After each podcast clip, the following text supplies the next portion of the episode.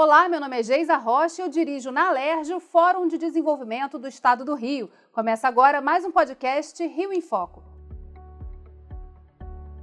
Devido às medidas de isolamento social e às restrições sanitárias no combate à Covid-19, diversas empresas se depararam com a necessidade de vender seus produtos e serviços no comércio digital para tentar superar a crise. Não foi à toa que o e-commerce registrou seu maior crescimento durante a pandemia do novo coronavírus, tema do episódio de hoje.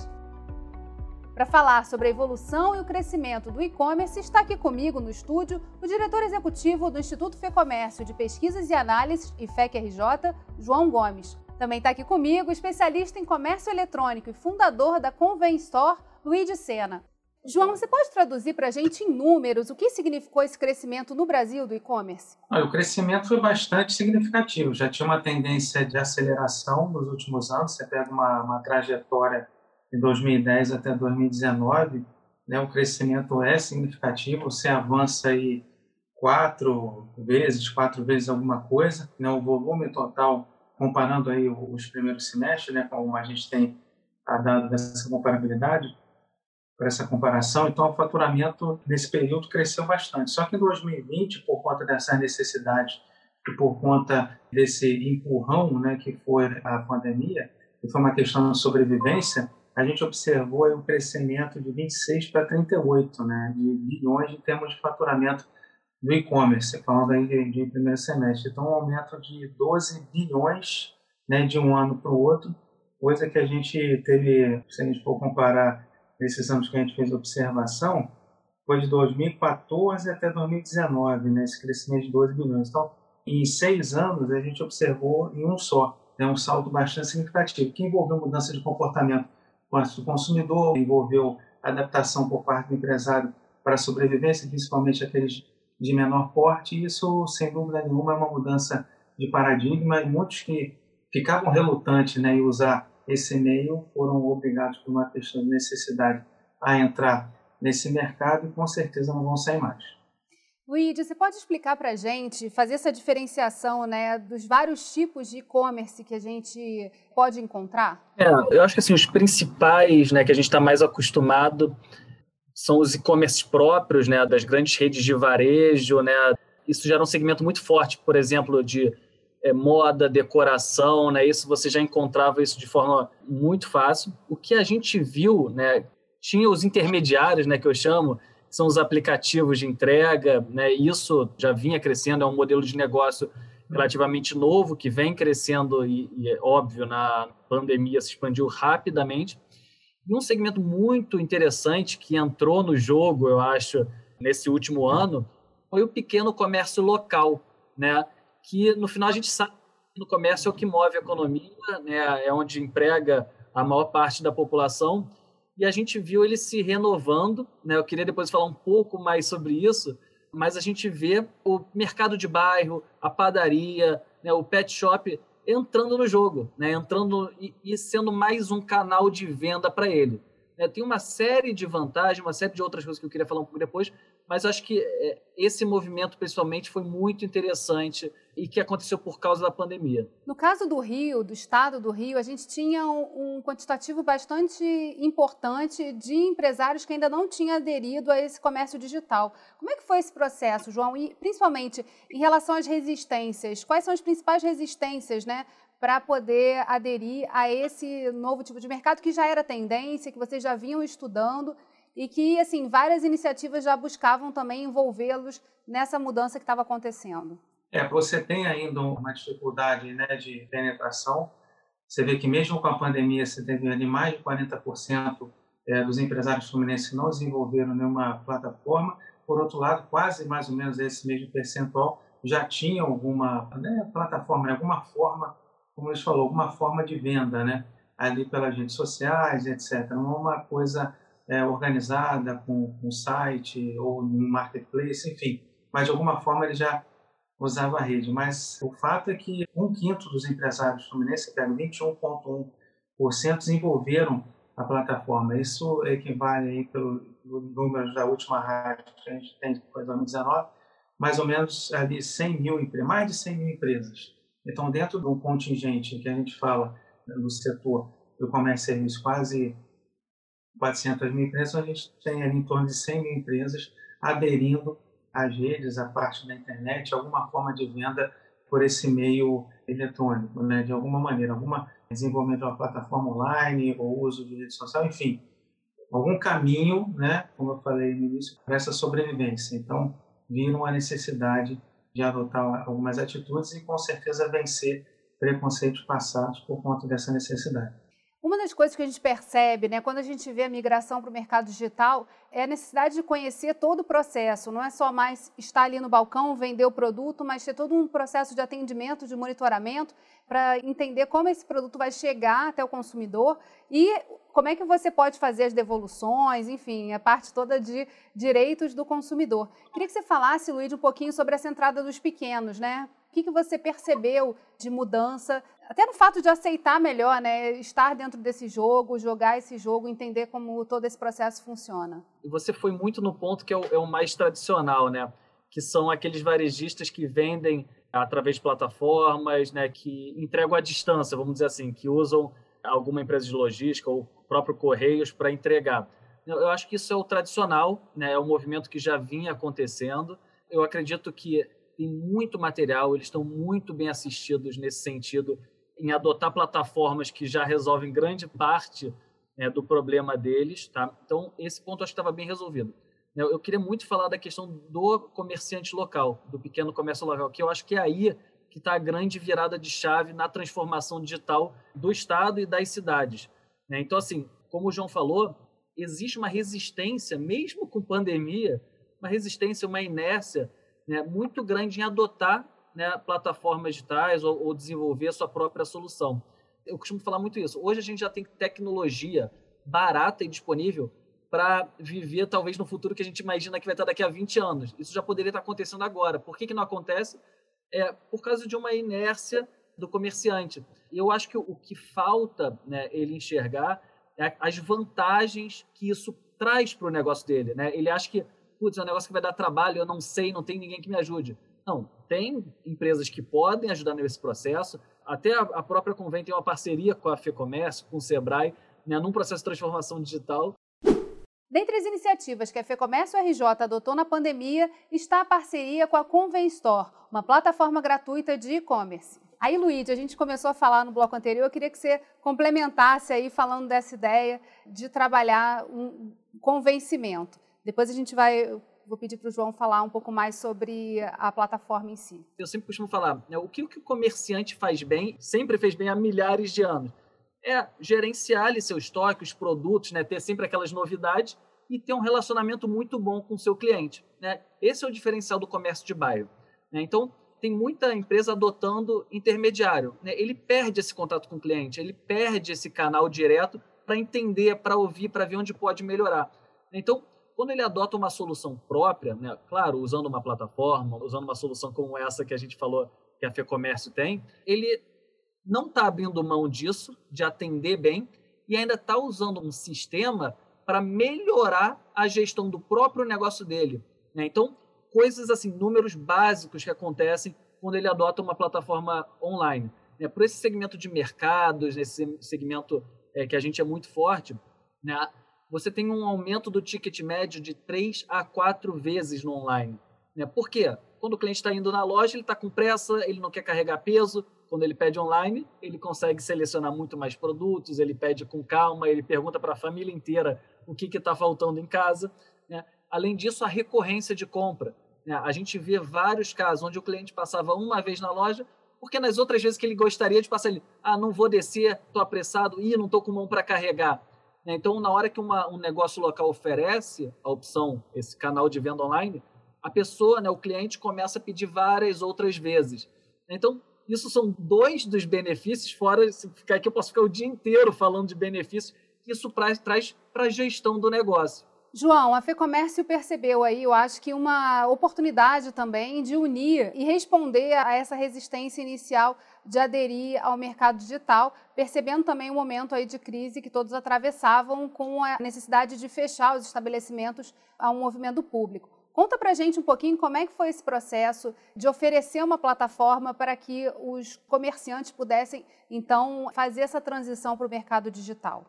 Foi uma é, visão espetacular do nosso presidente, o nosso presidente Queiroz, que identificou a necessidade de rapidamente proporcionar uma saída para aqueles que são os menos assistidos.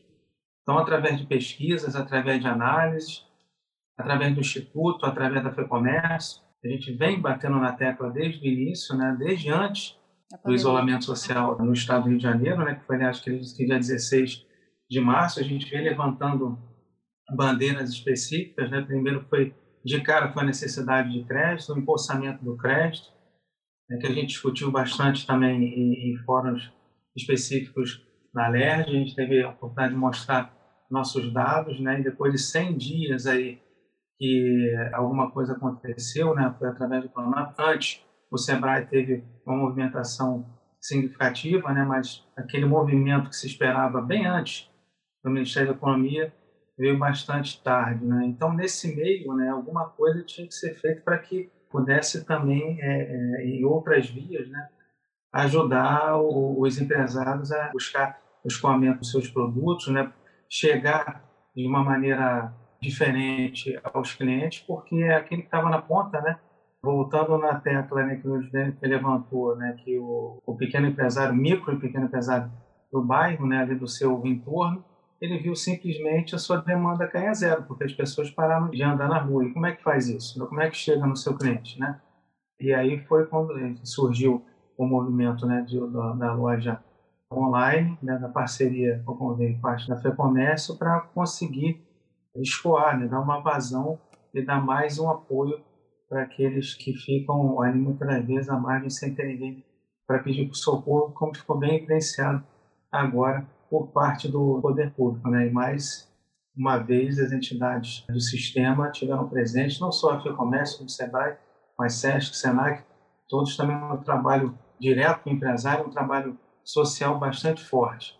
Né? E aí a gente tem que caminhar nessa linha, porque existe essa resistência, e concordo plenamente quando ele fala que a tecnologia já existente parece que está fora do imaginário, né? mas ela hoje já é uma realidade. Né? Você trabalhar os próprios bancos de dados, né? os bancos de dados de cada uma das empresas, ah, mas isso é uma coisa do outro mundo. Não, você tem ali o seu livro, você tem suas anotações, começa a botar isso de uma maneira organizada, começa a botar isso, começa a, simplesmente numa planilha, começa a fazer essa relação, né, começa a avançar na loja online, começa a avançar no marketplace. Só para você ter uma ideia, eu estava vendo uma reportagem numa empresa chamada Inext, né? Eles fizeram uma projeção de momento da publicidade no marketplace até 2023 da ordem de 550%. E é isso tudo, né, com, gerando um valor total desse 2 bilhões e 600 milhões.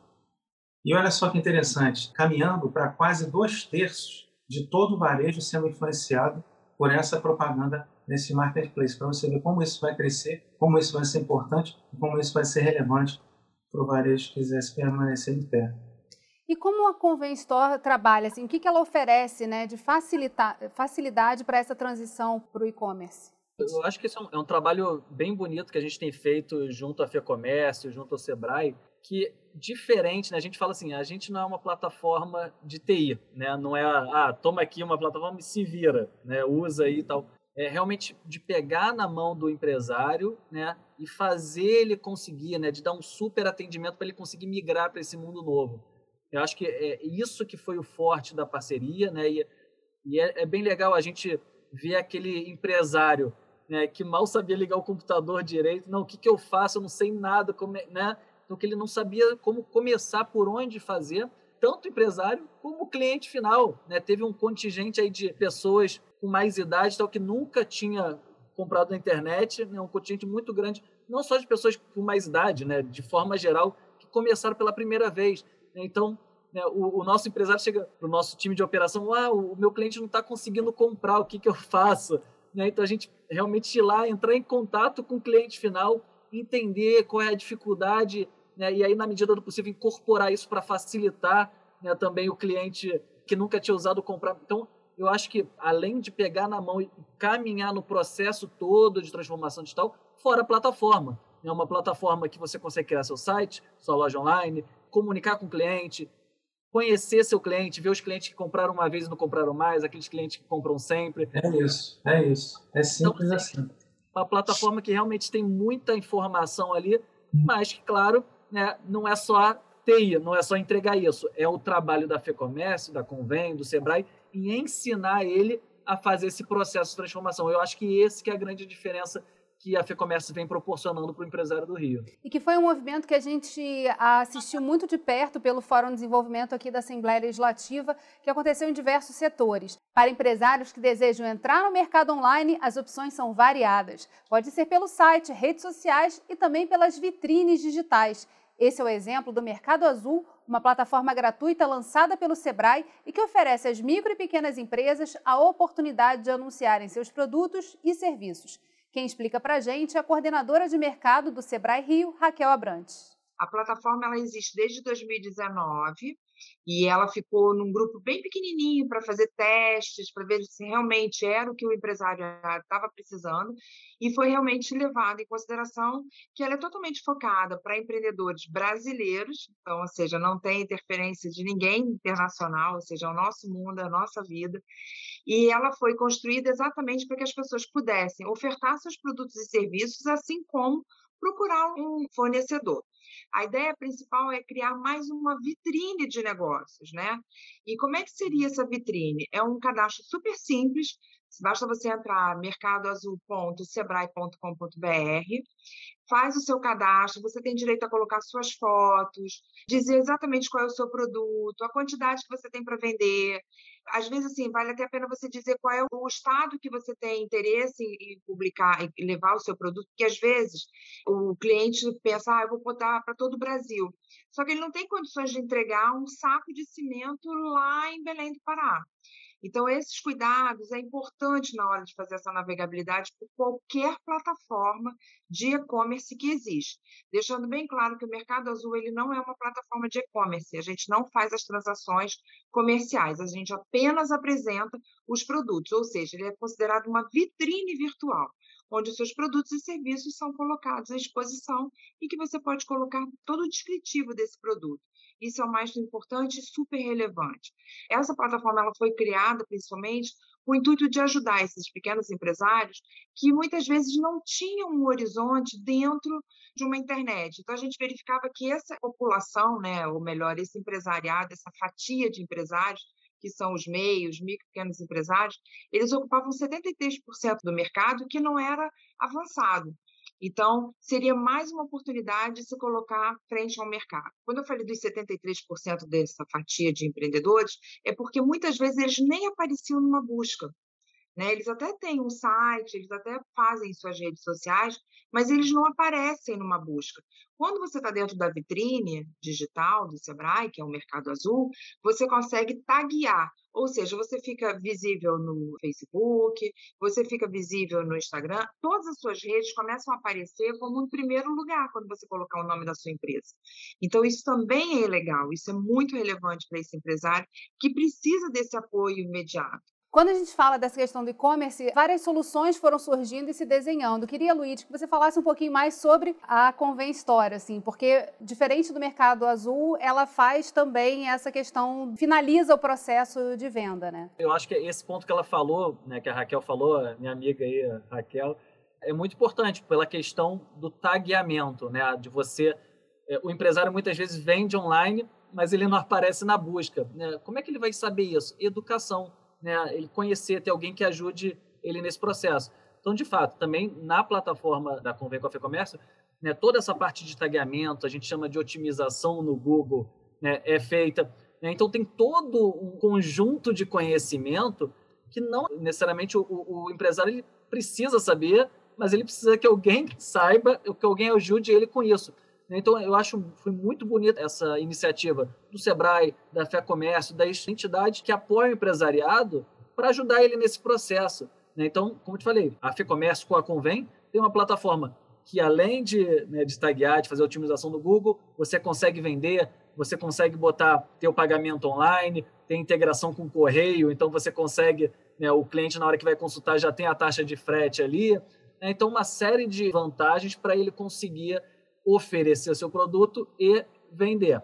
Né? Lembrando, né, a gente é muito forte nesse segmento de negócios locais que vendem no entorno e a gente evoluiu muito na parceria com a FEComércio e com o Sebrae, justamente por aprender que tem esse contingente enorme de clientes, principalmente de moda, decoração e tal, que entregam, né, como ela falou ali, a, a pessoa está no Rio, vai vender né, no, lá em Manaus, como é que ela faz esse produto chegar lá? Então a gente tem aprendido muito nesse processo também e evoluído a plataforma para atender também esse tipo de cliente.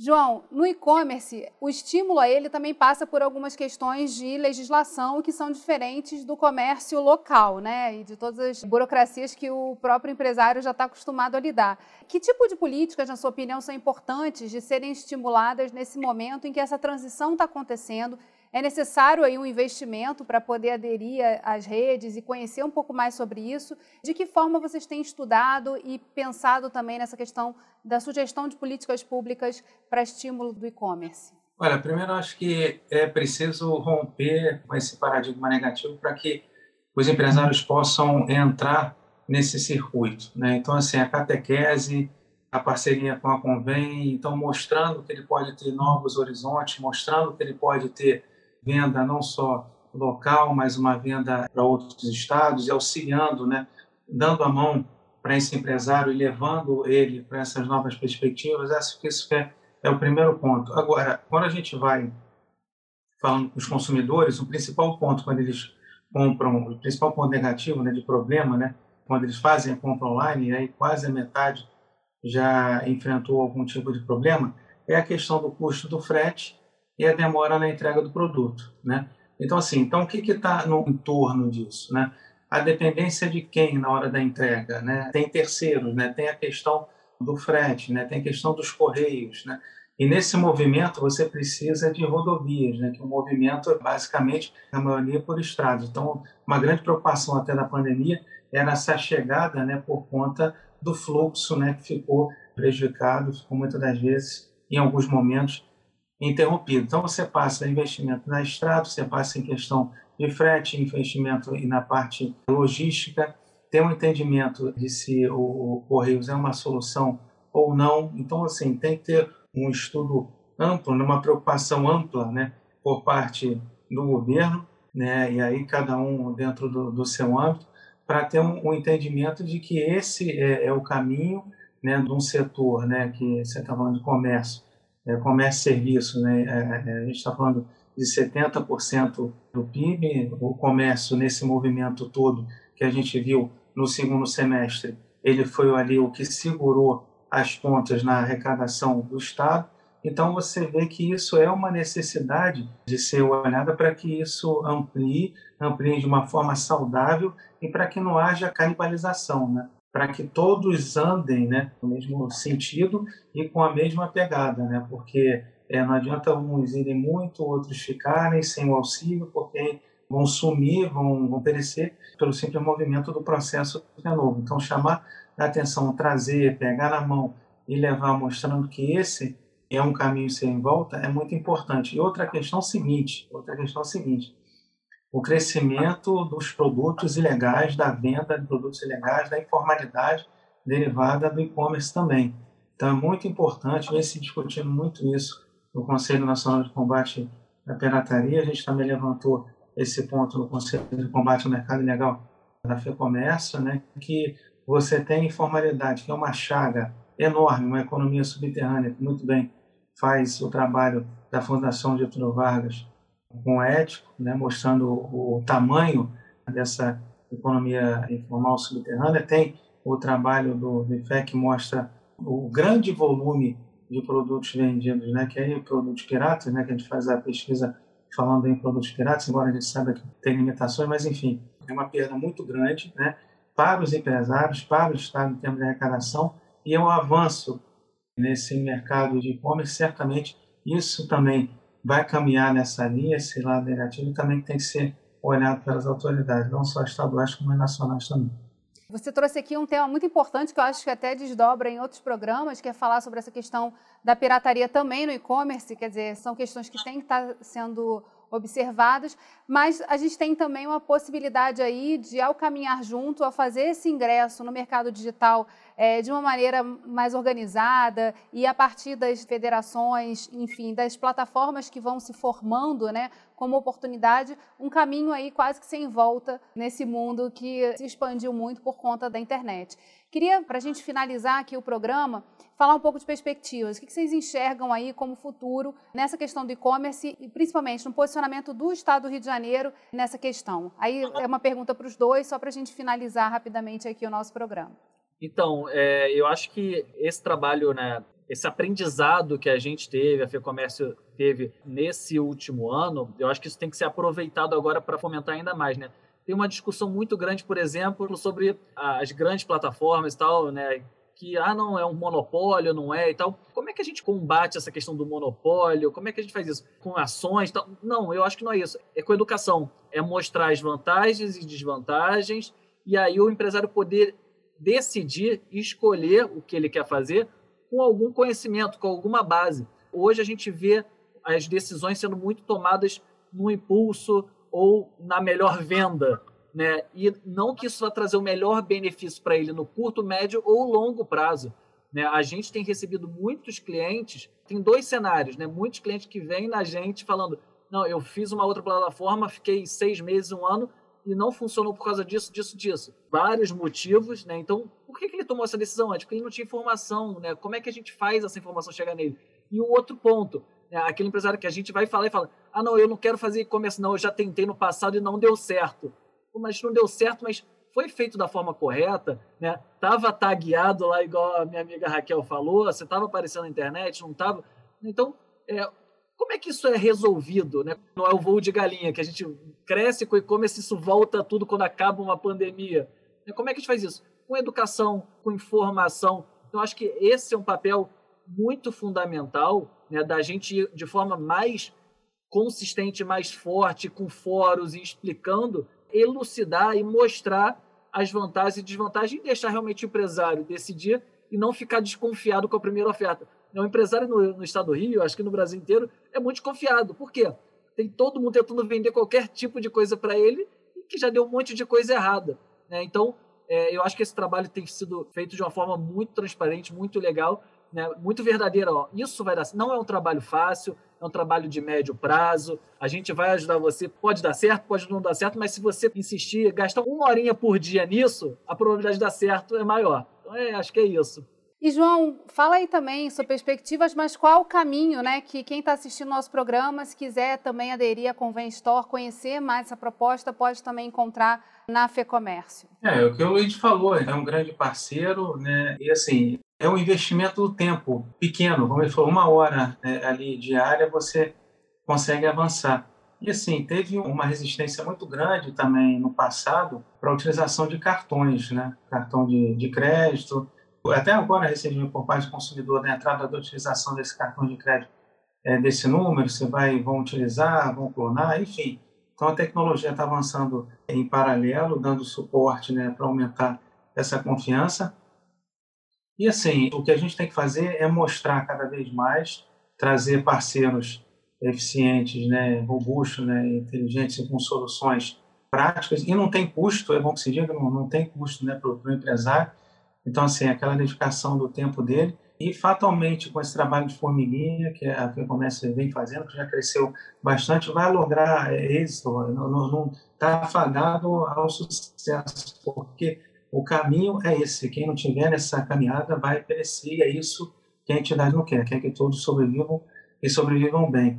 E que mãos sedentas né, de impostos né, e a parte arrecadatória não recaia sobre esse setor, né, entendendo que é um setor que está crescendo, é promissor e ele necessita muito mais de atenção para ganhar corpo e musculatura do que ações né, predatórias com elevação de níveis de impostos, coisa que o Brasil, o Estado do Rio de Janeiro, nenhum lugar aguenta mais. A eficiência do Estado tem que prevalecer e a atenção aos empresários né, que, que, empregam, que geram valor e geram ganhos e fazem a máquina girar pelos seus impostos públicos.